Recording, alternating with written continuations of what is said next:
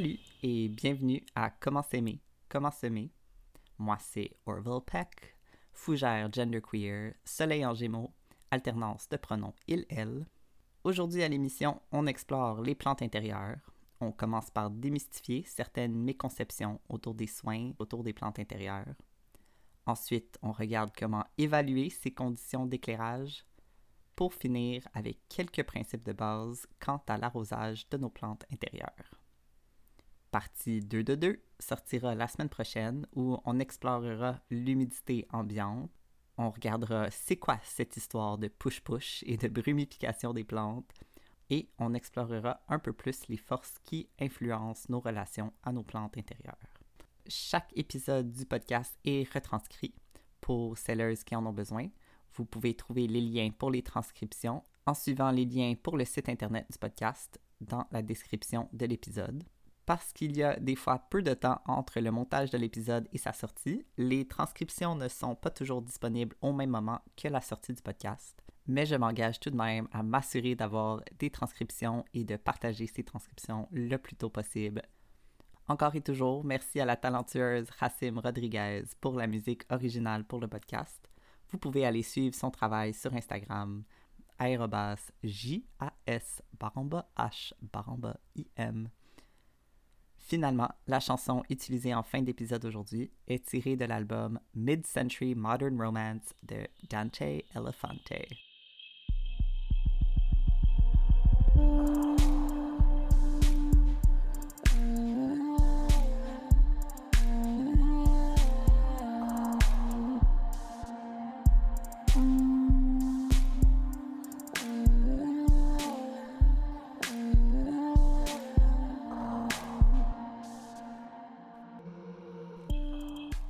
Exemples de plantes intérieures partout à travers le monde depuis des milliers d'années. Soit des plantes cultivées pour leur beauté, souvent des plantes cultivées comme herbes culinaires ou médecine, dans des pots plus proches de la maison, plus proches de la cuisine. Maintenant, où est-ce que la mode et les pratiques plus modernes des plantes intérieures apparaissent? Ben, vous vous en doutez, c'est vraiment lors de la colonisation européenne, un peu partout à travers le monde donc différentes nations européennes qui quittent l'Europe pour finalement aller saccager toutes sortes de milieux, toutes sortes de milieux naturels. Les colons ramenaient surtout des plantes mortes, des plantes séchées, parfois au nom de la recherche scientifique, et aussi à cause que les plantes mouraient presque tout le temps euh, sur le chemin du retour. Maintenant, lorsque les colons ont commencé à comprendre comment ne pas faire mourir les plantes sur le chemin du retour, ben c'est là qu'on voit vraiment apparaître en Europe les modes de plantes intérieures sur les marchés. Évidemment, ces plantes-là, ça devient des gros signes de prestige, des signes de richesse au sein des sociétés européennes. Fait que c'est quoi finalement une plante intérieure? Ben, il n'y a rien qui est défini comme précisément qu'est-ce qui fait qu'une plante est considérée comme une plante intérieure. Il y a quand même des thèmes récurrents, mais c'est sûr que comme tout, il y a toujours des exceptions euh, à ces critères-là. D'abord, ce sont souvent des plantes qu'on retrouve à l'extérieur de leur zone de rusticité. Rusticité, c'est-à-dire une plante qui n'est pas rustique au climat. En anglais, on dit hardy, hardiness pour rusticité. C'est une plante qui ne va pas survivre à l'hiver, essentiellement, ou même à l'été, dans certains cas, dans son nouveau climat. Un autre concept clé qui va vraiment venir définir euh, c'est quoi les, quelles sont les plantes intérieures qu'on a, ben, c'est vraiment juste est-ce que c'est une plante qui se propage, qui se multiplie relativement facilement? Les espèces qu'on considère comme des plantes intérieures, ben, ne sont pas sorties de nulle part.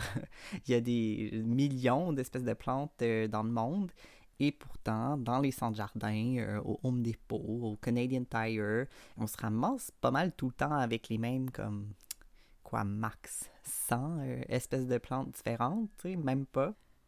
Donc, un des facteurs qui va vraiment venir déterminer euh, quelle espèce de plante qu'on finit par avoir euh, comme plante intérieure, entre guillemets, c'est vraiment leur facilité de s'adapter à la culture en pot.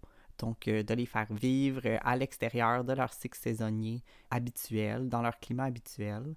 Donc, le fait que c'est des plantes qui peuvent survivre sans hivernation, par exemple. Mais vraiment, surtout, ce sont des plantes qui sont faciles à propager à grande échelle Donc, à moins d'aller dans des serres spécialisées, comme pour les orchidées ou certaines fougères, par exemple, où là, on peut euh, trouver, ce sont souvent des plantes qui vont être plus difficiles à multiplier et dont on peut plus facilement justifier des prix de, je sais pas, 50, 200 dollars canadiens des fois pour un seul plant. Ben, généralement, les plantes qu'on achète dans les centres jardins, ce sont des plantes qui peuvent être semées facilement à partir de graines ou qu'on peut bouturer facilement. Bouturer étant simplement euh, de couper une tige et de la mettre dans la terre ou dans l'eau de manière à ce que la tige développe ses propres racines et devient euh, sa propre plante. Donc, ce qu'on appelle une reproduction asexuelle, du clonage essentiellement. Ce sont des plantes qui sont, somme toute, assez bien adaptées aux conditions de vie qu'on peut offrir dans nos maisons modernes. Mais on s'entend, euh, c'est pas toutes les maisons, c'est pas toutes les pièces d'une maison euh, qui sont faites pareil, qui vont offrir les mêmes conditions de vie. Chaque espèce de plante a vraiment sa fenêtre de tolérance pour certaines conditions, que ce soit en soleil, en humidité, etc. Parce que essentiellement, chaque endroit dans votre maison où vous placez vos plantes, c'est le milieu de vie de la plante. Donc, c'est vraiment important, selon moi, de savoir c'est quoi ce milieu-là que vous offrez à votre plante. Un des premiers concepts que je veux vraiment que quand vous quittez euh, cette émission aujourd'hui, que vous retenez avec vous, c'est de vraiment apprendre à décrire les conditions que vous offrez à vos plantes. Votre maison, c'est son environnement. Puis savoir décrire cet environnement-là, c'est vraiment essentiel pour offrir les meilleures conditions à nos plantes finalement qui m'amène à ma première grosse crotte capitaliste sur le cœur. Et c'est vraiment le fait que le marché des plantes intérieures est tellement axé sur la vente des plantes aux clients, puis empocher hein, finalement cet argent-là, que rendu là, il y a très peu d'intérêt pour le marché horticole de vraiment savoir ou de s'assurer que la plante qui est vendue s'en va à un endroit qui répond aux besoins en milieu de la plante qui est vendue nous, en, tant que personne qui se procure des plantes, on se fie d'abord sur le fait qu'on trouve que la plante est jolie, on, se sent connecté à cette plante-là. Euh, ben, si on a l'argent pour finaliser cet échange-là, ben voilà, on se prend une petite bouture, puis c'est fait. Cette plante-là euh, nous appartient. Donc, c'est sûr que le fait que les gens, ben, on se procure ces plantes-là, on les met un peu partout dans nos maisons, on rempote avec des nouveaux mélanges de terreau, sans vraiment savoir euh, d'abord c'est quoi les besoins de la plante, ben, c'est sûr que c'est un comportement qui est dur à observer. Dans le sens où si on achète un reptile dans une animalerie, ben on essaierait peut-être un petit peu plus de s'informer euh, sur les besoins en chaleur, sur les mélanges de sol pour le fond du terrarium. On essaierait de comprendre peut-être un petit peu plus les nuances autour de l'alimentation euh, de ce reptile-là. Mais les plantes, finalement, elles nous sont présentées d'abord comme un produit qu'on achète, Ensuite, après l'avoir acheté, c'est là qu'on se demande qu'est-ce qu'on pourrait bien faire pour pas la tuer finalement. Puis je dis pas ça pour shamer euh, les consommateuristes, là. C'est vraiment juste qu'on opère dans un marché capitaliste où on interagit avec les plantes intérieures comme si c'était des produits de consommation. Parce que, ben, spoiler, les plantes intérieures sont des produits de consommation. Et euh, c'est pas pour dire qu'on peut pas développer de relations avec ces plantes-là, qu'on peut pas essayer de sortir un peu de ce rapport-là aux plantes. Mais je pense qu'il faut quand même souligner le fait qu'on interagit vraiment avec les plantes d'abord avec euh, nos besoins en beauté, mettons, suivi par, euh, ben, c'est quoi les besoins de cet être-là qu'on souhaite adopter finalement? Ce qui m'amène à ma prochaine crotte sur le cœur, et c'est quand j'entends les, les gens dire Moi, j'ai pas le pouce vert. Quand dans les faits, ce que la personne est souvent en train de dire, c'est je connais pas les besoins de ma plante. Je sais pas quel type de milieu ma plante a besoin. Je sais pas comment lui offrir ce milieu-là. Puis ensuite, je m'étonne quand ma plante est meurt. Ou, ah, voilà, ben mes plantes meurent tout le temps. Nécessairement, j'ai pas le pouce vert. Puis un pouce vert, ça existe pas. Ce qui existe, comme tout, c'est de mettre le temps, de mettre l'énergie, de savoir s'informer, quant aux besoins des plantes, c'est aussi d'apprendre à écouter la plante, apprendre à comprendre comment la plante communique ses besoins avec nous. Puis on n'est pas né avec ça, là, comme vraiment, là, comme tout, c'est quelque chose qui se travaille, c'est une pratique. Puis il faut savoir demander de l'aide. de penser que c'est simplement un espèce de truc inné, ben, qu'il y a des gens qui sont nés puis qui parlent aux plantes, puis des gens qui le sont pas, ben ça vient vraiment effacer tous les efforts que ces gens-là qui cherchent à comprendre leurs plantes mettent. Puis ça empêche vraiment aussi un, sentiment que toi-même, tu pourrais un jour apprendre à, comprendre ces plantes-là. je pense que ça invisibilise beaucoup du travail qui est fait de la part de cellules qui, qui cherchent justement à, être en bonne relation avec leurs plantes. Puis aussi, ça, désempower beaucoup finalement la personne qui dit simplement ben moi j'ai pas le pouce vert. tu peux pas jouer 6 heures de saxophone dans ta vie puis déclarer que t'es juste pas une musicienne, là, que t'es pas né avec le pouce musical. C'est vraiment une pratique. Donc, encore une fois, cette crotte-là sur le cœur, euh, mon but, c'est vraiment pas de, de shamer les mauvaises pratiques de qui que ce soit. Je veux plus qu'on s'offre les outils pour euh, apprendre à retravailler nos conceptions autour des plantes. Puis même là, je dirais même pas conception, je dirais comme le manque de conception qu'on a autour de, des besoins des plantes. Moi, à l'école, dans le système euh, d'éducation publique que j'ai reçu au Québec, malgré quoi, 11 euh, ans d'éducation obligatoire, euh, ben, j'ai rien appris. J'ai rien appris sur comment être en, bonne relation avec le milieu naturel. J'ai rien appris sur c'est quoi les soins que je peux amener envers les plantes, les animaux, même les, humains, de comment care pour tous ces êtres-là. J'ai jamais vu ça à l'école. Donc, euh, je veux pas, je veux pas non plus qu'on soit dur envers nous-mêmes quant au fait qu'on connaît pas ces choses-là je pense que si vous êtes ici aujourd'hui, c'est que vous, comme moi, euh, ben, vous cherchez tout le temps à, améliorer vos capacités de prendre soin des autres, de prendre soin des plantes. Une des premières leçons que je souhaite euh, que peut-être que vous incorporez euh, dans vos pratiques de, parents de plantes, de comment prendre soin de vos plantes, c'est que j'aimerais que pour chaque espèce de plante qui habite chez vous, j'aimerais que vous faites, que vous faissiez, que vous... en tout cas, Euh, que vous faites quelques recherches de base sur cette espèce-là. Ok, je sais, ça sonne vraiment plate. Il n'y a personne qui voulait faire plus de recherches. Mais sérieusement, si vous pouvez trouver comment s'appelle votre plante, quel genre d'éclairage votre plante a besoin, la fréquence d'arrosage, puis un peu quel type de mélange de terre cette plante-là préfère, c'est vraiment en masse.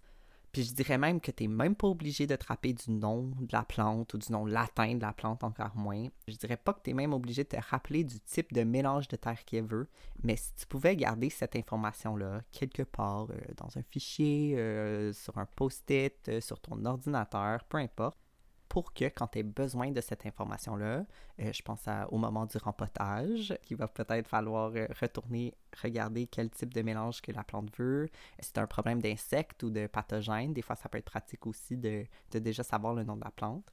Donc, si vous pouvez avoir quelque part ces informations-là, vous pouvez demander à vos amis, vous pouvez demander à quelqu'un dans un centre jardin, peu importe. Tant que tu l'as en backup quelque part, pour moi, c'est vraiment suffisant. Cependant, ce que je veux que vous sachiez par cœur pour chacune de vos plantes, c'est vraiment l'intensité ou le type de lumière idéal pour la plante. Donc, que ce soit soleil indirect, soleil direct, ombre, mi-ombre, soleil du matin, etc. Et j'aimerais aussi que vous vous rappeliez de la quantité d'eau nécessaire pour cette plante-là lors des arrosages. Arrosages. Et ben, ça donne que ces deux points-là, soit l'éclairage et l'arrosage, ben, c'est les deux points dont je vais principalement parler au cours des épisodes sur les plantes intérieures. Des fois, je suis un peu sévère avec les gens autour des plantes, je l'avoue. Pour d'autres choses, je suis vraiment, vraiment lousse je pense que c'est que pour moi, tu prendre soin de quelque chose ou de quelqu'un, peu importe, c'est une responsabilité. Puis je pense que parce que c'est des espèces végétales et non des espèces animales, parce que le capitalisme nous fait croire que tous ces êtres-là ben, sont finalement super faciles à remplacer, ben, je pense que c'est vraiment comme normal qu'on ait intégré cette idée-là que c'est pas une vraie responsabilité, qu'on peut juste recycler plante après plante après plante, puis que sont toutes interchangeables finalement le, skill, le, l'aptitude que j'aimerais que vous peaufinez, c'est vraiment votre habileté de pouvoir évaluer l'environnement de la plante, comme j'ai mentionné un peu plus tôt. sais, quand une plante réagit, que ce soit positivement ou négativement aux conditions de vie qu'on lui offre, ben, si tu ne comprends pas les conditions de vie que tu es en train d'offrir à ta plante, tu ne pourras pas écouter la plante lorsqu'elle réagit à ce milieu. Un exemple, ça serait si vous habitez dans un bloc appartement qui blaste le chauffage en hiver, puis votre appartement est toujours super chaud, super sec, ben c'est bon à savoir, tu sais. Ça veut pas dire que tu peux pas avoir de plantes tropicales. C'est surtout que plus tu es consciente euh, du milieu que tu offres à ta plante, plus tu vas être en mesure de répondre à ces besoins-là, souvent avant même que le problème survienne. Donc, avant même que tu vois les signes de dessèchement au niveau du feuillage de la plante, tu peux avoir déjà installé quelque chose pour aider à capter un petit peu plus d'humidité autour de ta plante ou savoir juste comment être à l'affût des signes d'un milieu trop sec pour ta plante. OK. Troisième crotte sur le cœur. Puis là, je pense que c'est ma dernière, là, mais peut-être pas, on sait jamais. Donc, une autre crotte sur le cœur que j'ai, c'est quand j'entends les gens dire Ah, telle ou telle plante, c'est une plante qui est facile. Ah, cette plante-là est facile ou facile d'entretien. Je trouve que c'est vraiment comme misleading, comme, comme ça nous donne ça nous donne dès le départ un peu des fausses conceptions par rapport à la plante de dire que les cactus ou les succulentes, ben, c'est des plantes faciles, je crois personnellement que ce que la personne essaie de dire, c'est ben, ce sont des plantes qui ont besoin d'un arrosage vraiment infréquent. Donc, si tu veux l'oublier un petit peu des fois, euh, c'est pas grave. Mon problème, c'est que si c'est ça que tu veux dire, que c'est une plante qui a un arrosage infréquent, dis ça? Comme personnellement, ça mérite quand même euh, au niveau de la communication quand on cache le vrai concept de ce qu'on essaie de communiquer derrière un autre concept. Ça risque d'être un thème assez récurrent sur le podcast.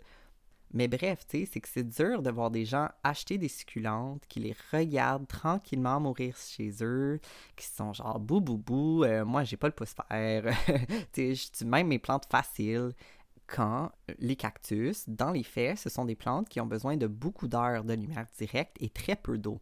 Dans les appartements qui sont ici, je suppose que la plupart des auditoristes sont au soi-disant Québec, ben, il y a des fortes chances que durant un bon moment de l'année, euh, ben, pas tant de lumière à offrir que ça. C'est par-dessus le 46e parallèle, là, on commence à être pas mal haut en, latitude. Donc, déjà, il y a des bonnes chances que que tu es déjà un milieu qui n'a pas beaucoup de lumière à certains moments de l'année. Je le sais aussi de mon expérience personnelle, ou en tout cas de mes observations personnelles, que les gens ont vraiment tendance à sur-arroser leurs plantes beaucoup plus souvent que les gens sous-arrosent leurs plantes. Puis ça me ramène un peu au point que je disais plus tôt, où si tu connais les besoins de ta plante, que tu connais les conditions que tu peux offrir à la maison, alors là, ça ne devient pas une question de facile ou difficile, c'est vraiment juste une question de savoir répondre aux besoins de la plante. Puis, comme d'un côté, là, je comprends le fait de vouloir dire euh, c'est une plante facile ou c'est une plante difficile, difficile, dans le sens où il y a des plantes intérieures qui vont tolérer une beaucoup plus grande fenêtre de conditions. Je prends exemple à, je pense à ma plante araignée, qui a comme un arrosage un peu inconstant. Des fois, je lui donne trop d'eau. Des fois, j'oublie de l'arroser pendant deux semaines. Euh, des fois, je la bouge dans un coin de la salle de bain où il n'y a pas de lumière. Ensuite, je la crisse au gros soleil.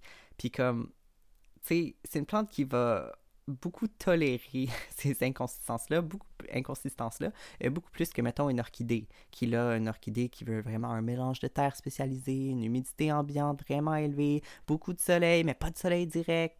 Tu sais, je comprends que dans ces moments-là, on veut dire, ben, les orchidées, c'est des plantes difficiles, les plantes araignées, c'est des plantes faciles.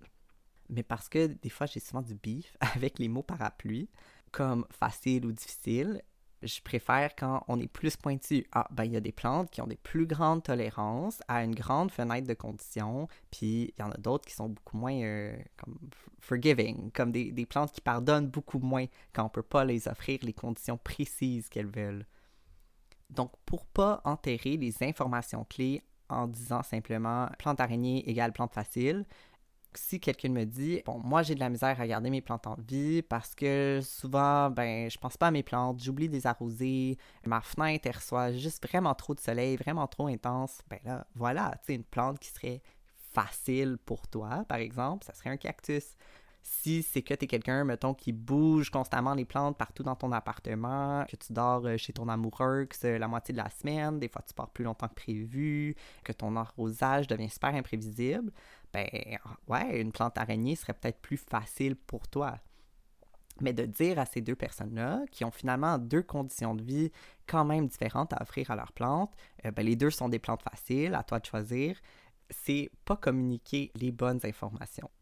Je pense que vous commencez à, comprendre ce que je veux dire quand je parle du fait que plus on connaît les besoins des plantes, plus on est informé sur comment s'en occuper, plus on est réaliste avec les conditions qu'on offre à nos plantes, tant dans le milieu concret, tant dans l'environnement, mettons, euh, son espacement par rapport à la fenêtre, que nous-mêmes, c'est quoi l'environnement qu'on offre dans notre arrosage, si on est quelqu'un qui arrose tout le temps, si on est quelqu'un qui oublie tout le temps d'arroser, ben c'est toutes des choses qui vont venir jouer sur les soins qu'on peut offrir à nos plantes. Donc, c'est ce qu'il y en est pour les conceptions, mes conceptions autour des plantes intérieures. Pour le reste de l'épisode, je parlerai, bon, un peu de l'arrosage à la fin, mais je vais principalement parler de l'ensoleillement. Ce qui pourrait sembler comme un peu simple, mais parce que la lumière pour les plantes, c'est essentiellement leur nourriture, ben, je crois que c'est quand même important d'aller euh, s'enfarger dans les fleurs de ce tapis-là.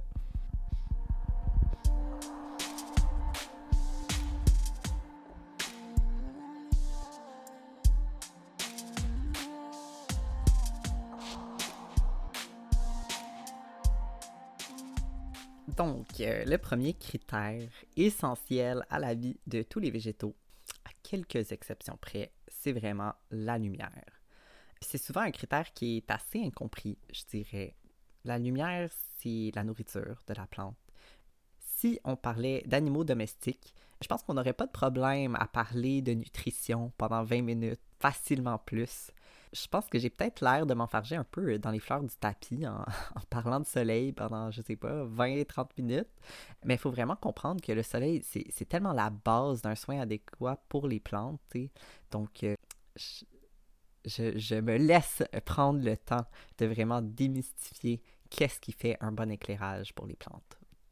Vous vous en doutez, on va parler brièvement de photosynthèse. Maintenant, je sais que parler de formules biologiques, c'est vraiment facile de perdre intérêt ou surtout de ne pas comprendre comment ces, comment ces informations-là, ça, se traduit par des soins ou des actions concrètes envers les plantes. Donc, euh, je, vais garder ça euh, pertinent.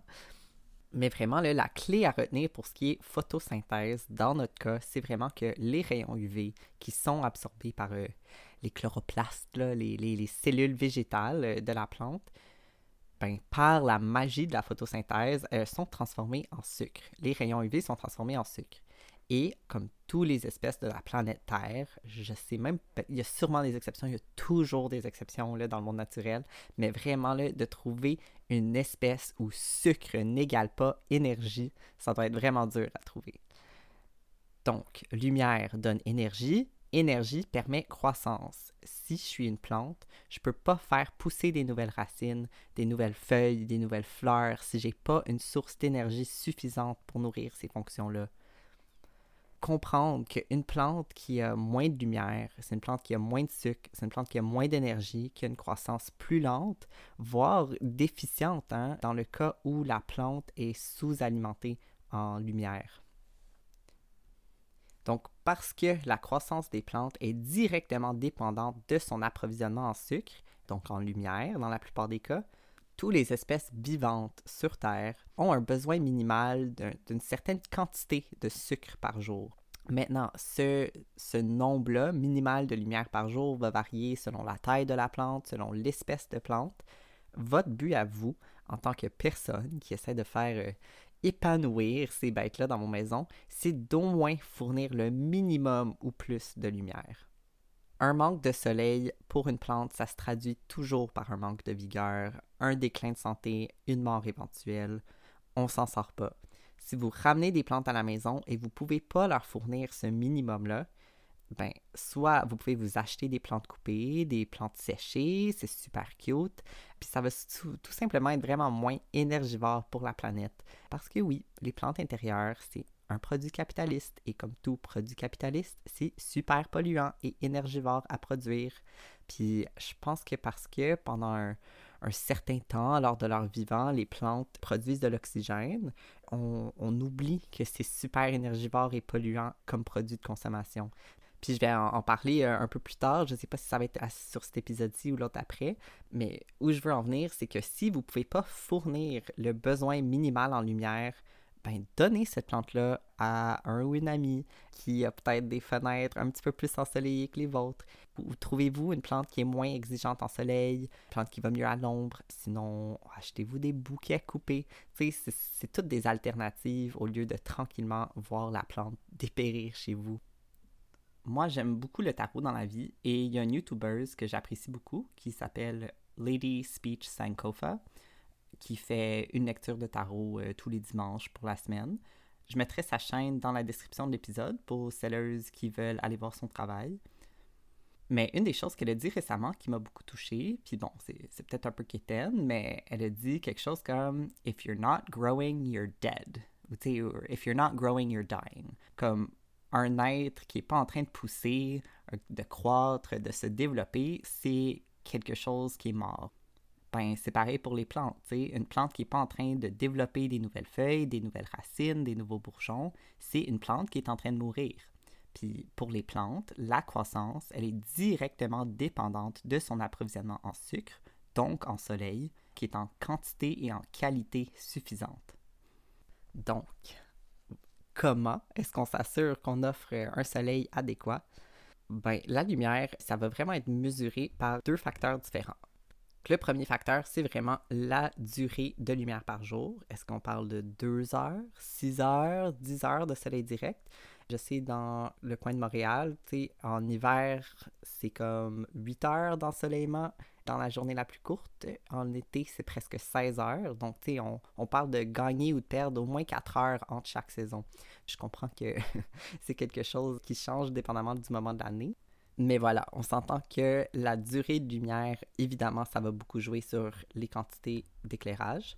On a aussi l'intensité de la lumière. Hein. On s'entend qu'un soleil du midi versus un soleil du matin, c'est pas la même chose. Vous le savez, moi, le matin, l'été, ça me dérange pas de sortir, pas de crème solaire. Tôt en après-midi, j'ai besoin de crème solaire.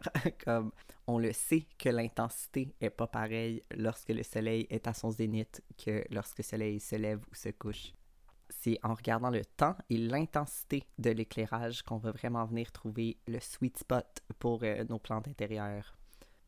Maintenant, parce qu'on parle de plantes intérieures, je prends pour acquis que vos plantes sont au bord ou proches d'une fenêtre. C'est-à-dire que la lumière du soleil va arriver principalement euh, d'un seul angle, d'une seule direction. Dans le sens où votre fenêtre pointe une direction précise. Votre fenêtre, elle pointe le nord, le nord-est, le sud, le sud-ouest, etc.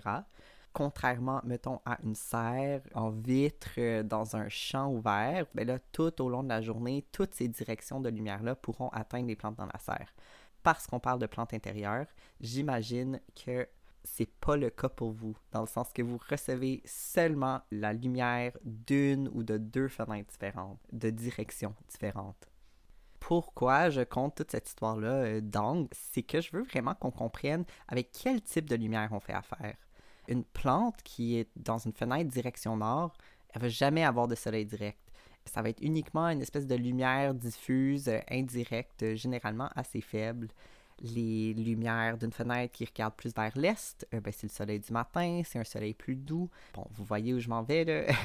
soleil, ben, une fenêtre plein sud, ça va être une intensité beaucoup plus grande. Le soleil de fin de journée, un peu comme le soleil du matin, est un petit peu plus doux.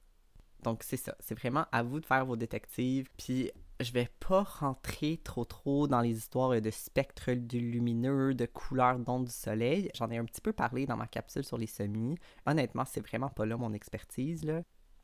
Mais généralement, je sais qu'il y a beaucoup d'horticulteurs qui vont dire Ah, le soleil du matin, mettons, c'est meilleur pour tel type de croissance. Ou le soleil de fin d'après-midi, c'est bon pour euh, la floraison ou la fructification.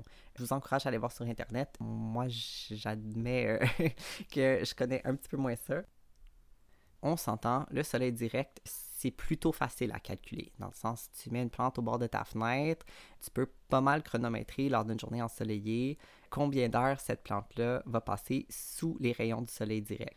On peut savoir assez rapidement, bon, ben, telle fenêtre en hiver, de 11h à 14h, elle a les gros rayons de soleil. Easy. Maintenant, c'est pas euh, toujours aussi facile que ça, hein, savoir euh, c'est quoi le type d'éclairage qu'on offre à nos plantes une des premières façons de comme quantifier ou comme qualifier plutôt la lumière dans la pièce, ben c'est vraiment niaiseux. C'est vraiment juste de vous demander comment je décrirais la lumière dans cette pièce-là. Si tes colocs te disaient voici ta nouvelle chambre, puis là ce soir-là tu parlais à ta meilleure amie au téléphone, est-ce que tu dirais ben là, c'est plate, j'ai une pièce vraiment sombre. Est-ce que tu dirais euh, j'ai le soleil du matin? Est-ce que tu dirais c'est cool, je peux passer toute l'après-midi dans mon lit au soleil quand tu passes ton innombrième euh, journée de pandémie coincée dans cette pièce-là? Est-ce que à 15 heures, il faut déjà que tu allumes les lumières? Comme c'est toutes des choses qui vont faire que vous, vous savez déjà un peu euh, intrinsèquement quelle qualité de lumière vous avez dans votre pièce dans le sens, je fais confiance que sans être euh, un expert en éclairage, euh, que vous saviez déjà comme différencier la qualité, l'intensité, la durée de lumière pour chaque pièce. Bon, ça c'était surtout l'éclairage direct. Là, on va démystifier un peu plus l'éclairage dit indirect. Puis c'est vraiment un mot qui revient tout le temps quand on parle de plantes intérieures, l'éclairage indirect. Parce que la plupart, je dirais, des variétés de plantes intérieures sur le marché, c'est des plantes qui veulent beaucoup de lumière. Plus ils ont de lumière, plus sont heureuses.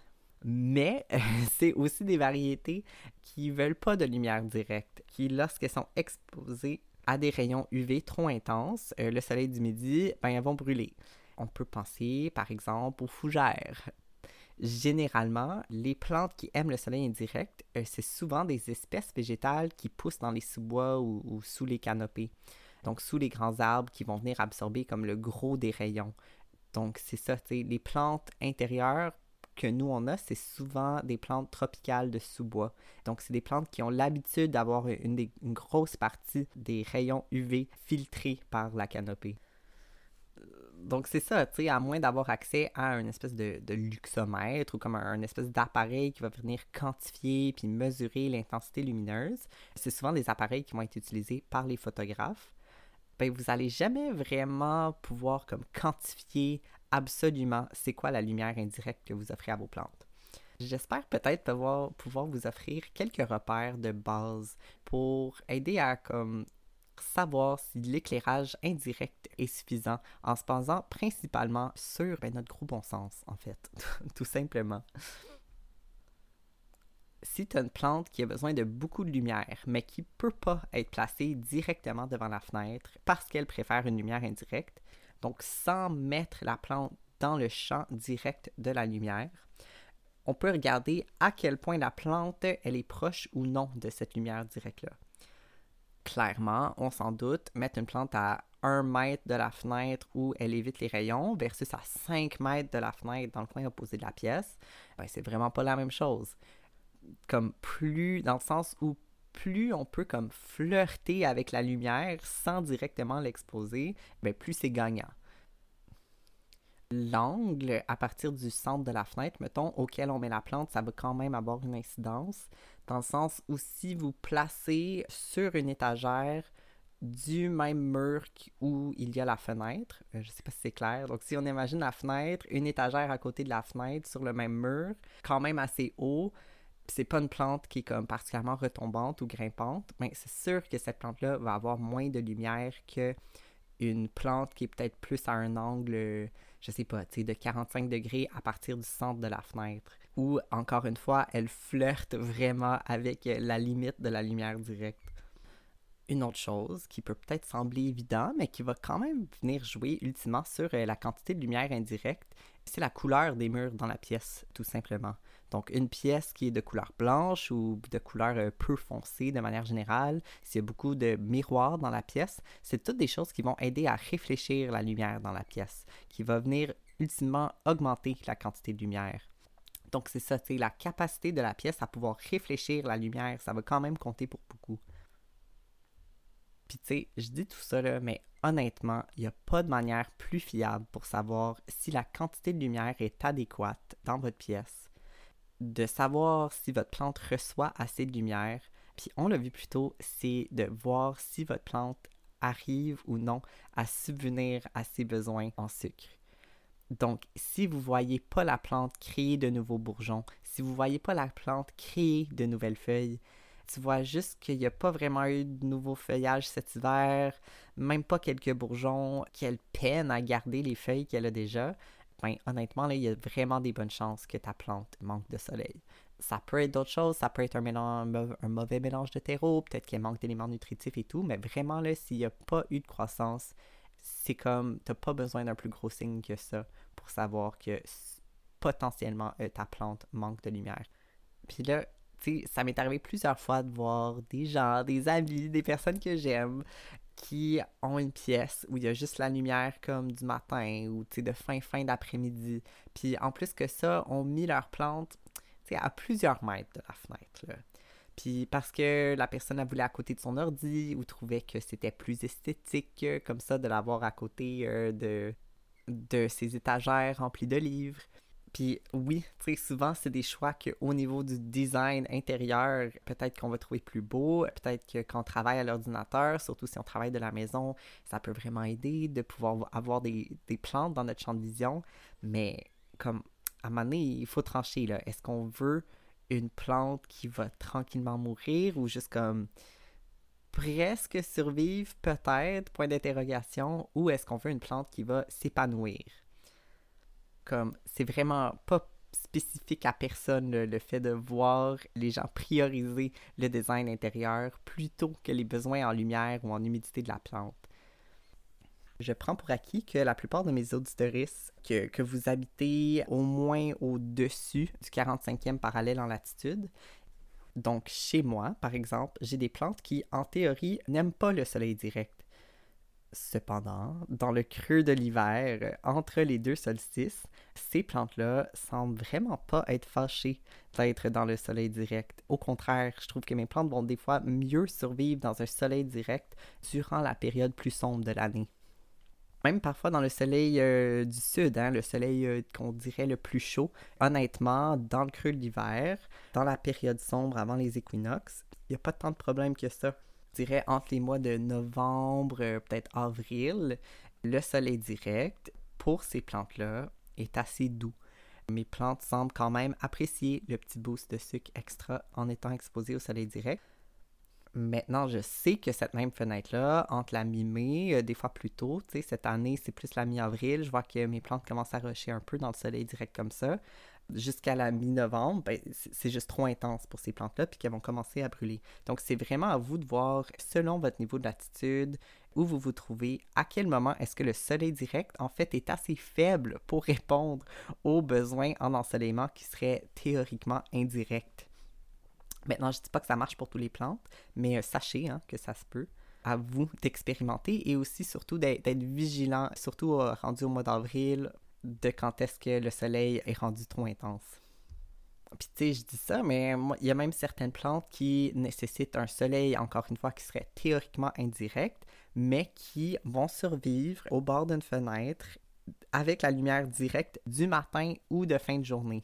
Donc même en été, selon la direction de la fenêtre, selon l'espèce, des plantes théoriquement ensoleillées indirectement peuvent quand même bénéficier d'une lumière directe euh, matinale ou euh, de fin de journée. Donc, euh, je sais pas, j'ai peut-être dit des choses qui vont vous aider à juger la quantité de lumière. j'ai peut-être juste dit des choses que vous trouvez un peu évidentes ou un peu cave et que, ultimement, ça vous a pas tant aidé. Honnêtement, là, à part de regarder si la plante est faite des nouvelles pousses, des nouvelles feuilles et que c'est une plante qui a idéalement un empotage adéquat avec un arrosage adéquat, je connais pas beaucoup d'autres façons ou d'autres suggestions à faire afin de vous aider à vous faire une idée du niveau euh, minimal de luminosité acceptable par la plante.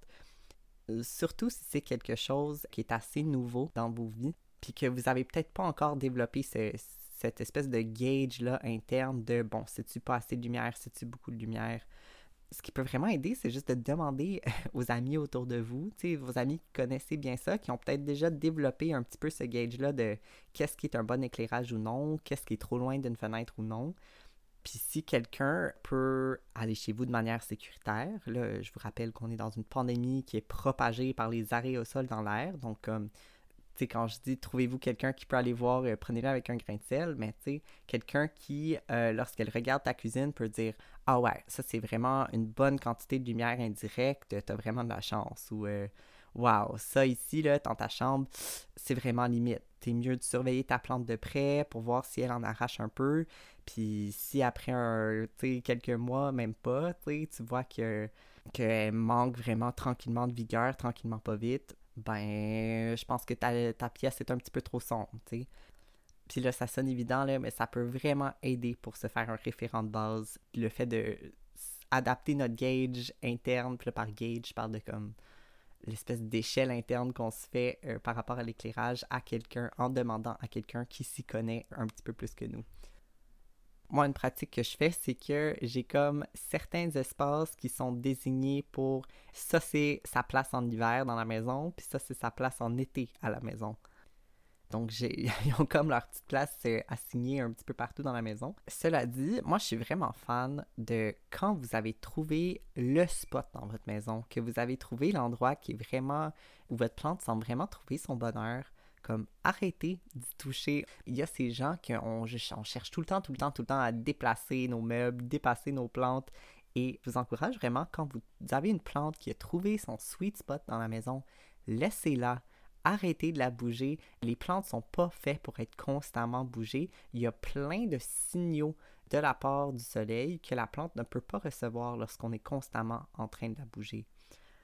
Il y a des plantes qui dépendent pour fleurir des quantités de lumière. Tu sais, mettons un cactus de Noël, c'est une plante qui elle le sent que là, c'est le moment où il y a de moins de lumière possible et c'est là qu'elle reçoit tous les signaux pour faire ses fleurs. Les cactus de Pâques, qui ressemblent exactement aux cactus de Noël, ben c'est le contraire. C'est lors de l'équinoxe euh, du printemps, lorsque le soleil revient, que ça lui donne les signes qu'il faut que c'est son temps pour fleurir. Puis c'est pas pour dire que parce que vous avez déplacé votre plante, euh, voilà, c'est fini, la plante, elle va pas fleurir. C'est juste pour dire que plus vous déplacez les plantes, plus vous êtes en train de compliquer les signaux que la plante tente euh, de comprendre.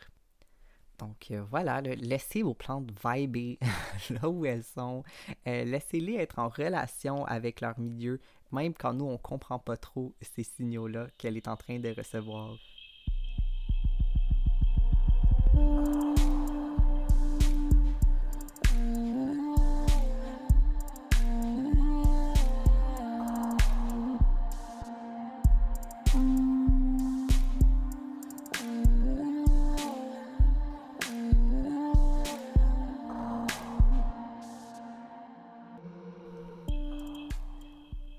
De sortir ces plantes intérieures à l'extérieur, en été ou à, au printemps plutôt, ben c'est le même concept qui s'applique. On regarde c'est quoi l'intensité de lumière que j'offre. Comme toutes les démarches que vous venez de faire pour l'intérieur de vos maisons s'appliquent aussi pour vos balcons ou pour euh, vos jardins à l'extérieur. Donc c'est de c'est tout le temps une question de c'est quoi la durée de lumière, c'est quoi l'intensité de lumière? Là, c'est sûr qu'il y a toute une question de... Des fois, il faut tranquillement acclimater la plante au niveau de la température. Faites vraiment attention de ne pas laisser vos plantes geler à l'extérieur, particulièrement pour ce qui est des gels de nuit. Les plantes, même les cactus, particulièrement les aloès, ont quand même besoin d'une certaine acclimatation entre les conditions d'éclairage de l'intérieur aux conditions d'éclairage euh, peut-être plus intenses à l'extérieur dites-vous pas que parce que c'est à l'extérieur que la plante va avoir plus de soleil. J'ai vu beaucoup de gens dire ben là j'ai sorti ma plante à l'extérieur, je comprends pas pourquoi elle va pas bien quand dans les faits leur balcon est du côté nord ou du côté nord-est de la maison. Donc euh, c'est pas parce que c'est à l'extérieur qu'il y a plus de soleil, ça semble évident là mais mais je vais jamais m'étonner des choses que les gens font euh, avec leurs plantes. Donc voilà, bref, tout ce que je viens de dire par rapport à comment évaluer les facteurs de soleil, ça s'applique, tant à l'intérieur qu'à l'extérieur, évidemment. Acclimater tranquillement vos plantes aux conditions d'éclairage peut-être plus intenses de l'extérieur. Même pour les plantes qui théoriquement adorent le gros soleil, il faut quand même une période d'adaptation. Par exemple, moi, ben, c'est au printemps que je me fais tranquillement mon petit bronzage de fond pour moins brûler lorsque le gros soleil d'été arrive. Puis c'est honnêtement pas tellement différent pour une plante qui passe l'hiver à l'intérieur, qui n'a pas eu à s'habituer aux gros rayons UV intenses. Donc, contrôler un peu plus pendant quelques semaines la durée, mais surtout l'intensité et la durée de l'intensité à laquelle vous exposez vos plantes intérieures vos plantes qui sont rabougries et extra sensibles par les conditions hivernales, c'est ce qui va faire que le choc va être moins intense entre ces conditions d'hiver et ces conditions d'été. C'est ce qui en est pour aujourd'hui pour l'éclairage. Maintenant, j'ai un peu parlé d'éclairage artificiel. J'ai aussi parlé de mélange de terreau, de mélange de terre un petit peu là, euh, dans l'épisode sur les semis intérieurs, donc dans l'épisode 2. Donc, si vous ne l'avez pas écouté, vous cherchez peut-être un petit peu plus d'informations sur l'éclairage artificiel, sur les mélanges de terreau, vous pouvez toujours aller écouter la capsule sur les semis intérieurs. Mais sinon, avant de quitter aujourd'hui, je vais vous laisser avec quatre trucs, quatre conceptions autour de l'arrosage que vous pouvez incorporer dans vos pratiques.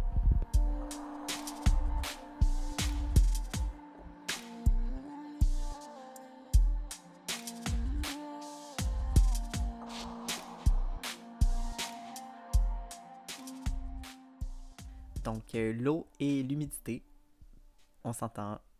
Quand on parle de plantes, on parle de soleil. Quand on parle de soleil, on parle de déshydratation. on va parler nécessairement euh, de l'eau.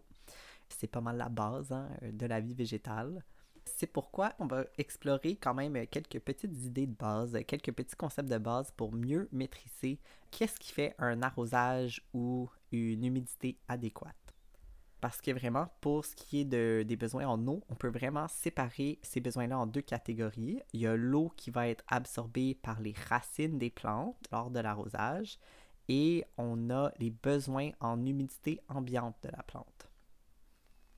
Donc, quand j'ai dit que c'est important de faire ces recherches quant aux besoins en eau pour les plantes intérieures, en fait, ce qui est plus pratique pour vous, c'est pas tellement de comprendre combien d'eau donner à la plante. Ce qui va être plus pratique, en fait, c'est de comprendre à quel point on veut laisser sécher la plante entre les arrosages. Ou, pardon, laisser sécher le terreau entre les arrosages. Dans le sens qu'au final, tu cherches pas tellement à savoir c'est quoi la quantité d'eau que la plante a besoin, mais c'est quoi plutôt le niveau de sécheresse que la plante a besoin au final. Est-ce que c'est le premier pouce de terre qu'on veut laisser dessécher? Est-ce qu'on veut vraiment laisser le mélange d'eau complet devenir sec, sec, sec? Est-ce qu'on veut jamais laisser la terre devenir trop sec? Évidemment, en prenant tout le temps en compte la taille du pot. là, j'ai dit euh, le premier pouce de sec, mais c'est très différent si on parle d'un pot de 3 pouces versus si on parle d'un pot de 12 pouces. On s'entend. Donc, un autre point que je trouve super important, on pourrait même dire une autre crotte sur le cœur, que je vois jamais assez mentionner, et c'est quelque chose qui, je sais pas pourquoi, mais ça va toujours, ben non, je sais pourquoi, ça va toujours me faire réagir quand je vois les gens arroser leurs plantes. C'est quand les gens arrosent leurs plantes sans avoir touché avec leurs doigts la terre dans le pot avant d'arroser. Comme le premier centimètre, plus ou moins, premier pouce des fois avant d'arroser. Puis pourquoi ça vient tellement me, me gratter, là? C'est pour la simple raison que physiologiquement, tes doigts, là, les nerfs dans ta peau vont pouvoir absorber tellement plus d'informations quant au niveau d'humidité de quelque chose que tes yeux vont pouvoir absorber. Le sens de ton corps qui va venir capter les nuances en humidité, ça va être ta peau, ça va pas être tes yeux tu regardes pas par la fenêtre puis tu dis hum comme c'est humide dehors. Non là tu sors dehors puis tu fais oh shit! Wow il fait vraiment humide aujourd'hui. Comme même principe tu sais. Si tes yeux étaient des baromètres ben tes yeux seraient comme les pires baromètres sur le marché là. Ils seraient super inefficaces puis personne les utiliserait. Fait faites-moi plaisir tripoter votre terre pour moi, ok? Le nombre de fois que j'arrose par mois, que je m'approche de ma plante, puis je me dis, ah ouais, ça, ça a de l'air sec ça, puis que quand je touche la terre, je me dis, ah, ben finalement non, finalement c'est vraiment plus humide que je pensais, même pas besoin d'arroser. Comme ça va jamais cesser de m'impressionner à quel point mes yeux ne comprennent pas ce que mes doigts peuvent comprendre. Ok, là, depuis tantôt, là, je fais des gestes de droitage vraiment obscènes, mais je pense que vous comprenez euh, ma crotte sur le cœur. Donc voilà, je vais passer à autre chose, là, mais c'est ça. Donc, premier truc, savoir le niveau de dessèchement de chacune de vos plantes. Deuxième truc, toucher la terre, s'il vous plaît, avant d'arroser. Troisième truc, pratique pour l'arrosage, c'est que c'est toujours mieux d'arroser une fois en profondeur et de laisser suffisamment sécher la terre de la plante entre les arrosages que d'arroser plus souvent, mais de juste arroser en surface. Pourquoi? C'est que l'eau dans le haut du pot va toujours s'évaporer plus rapidement que l'eau qui est plus bas dans le pot. Ce qui fait que arroser plus en profondeur, ça va vraiment venir encourager la plante à faire pousser ses racines plus profondément dans le pot parce que lorsque la terre du haut s'assèche, euh, ben, la plante n'aura pas le choix d'aller puiser plus loin. Puis en revanche, au final, il y a moins de chances que lorsque le top de la terre se dessèche, que ta plante va manquer d'eau parce qu'elle va déjà avoir forcé ses racines un petit peu plus bas dans le pot. Donc, c'est moins de travail d'arrosage pour toi au final. Puis la plante, en revanche, risque beaucoup moins de s'assécher lorsqu'elle manque d'eau dans le haut du pot. Donc, au final, euh, tout le monde est gagnant en arrosant plus, mais un petit peu moins souvent.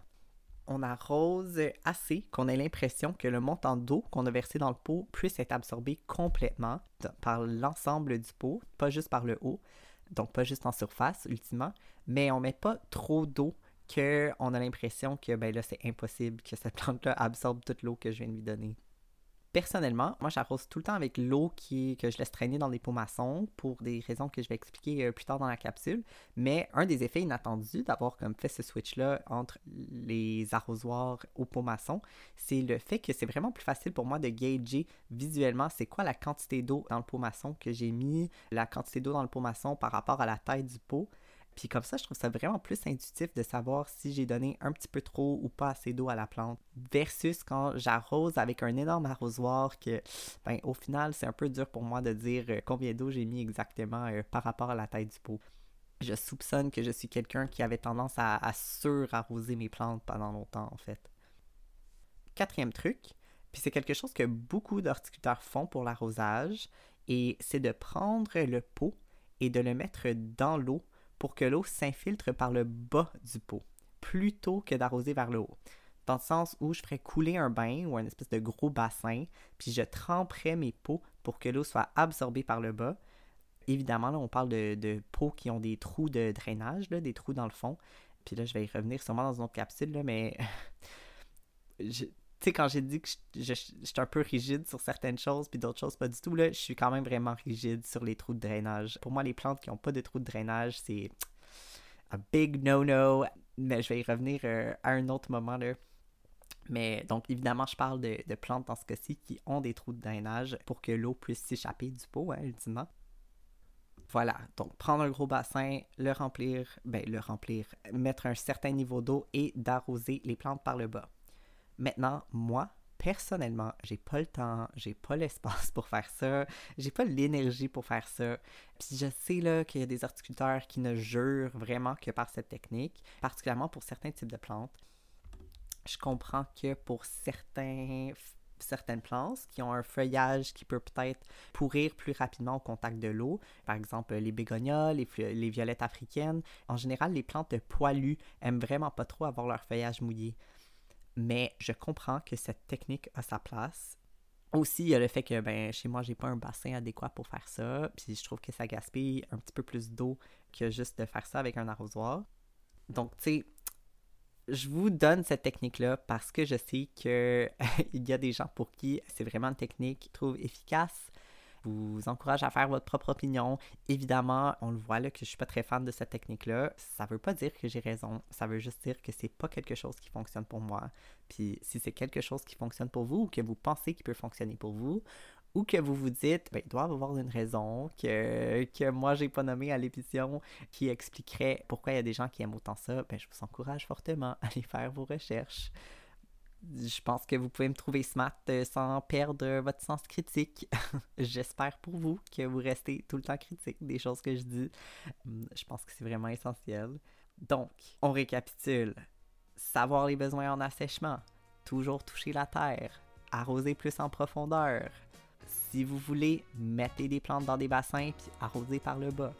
La semaine prochaine à l'émission, on démystifie l'humidité ambiante. On regarde les concepts physiques derrière le fameux push-push et la brumification des plantes. On regardera aussi rapidement les impacts environnementaux de la production de plantes intérieures. Et finalement, fidèle à moi-même, on se posera des questions sur les relations qu'on a avec nos plantes.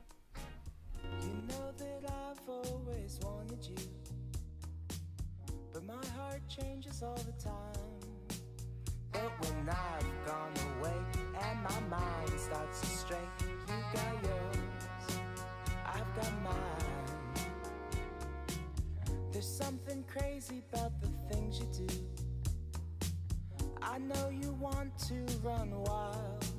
So don't stay at home waiting all alone. Go find love.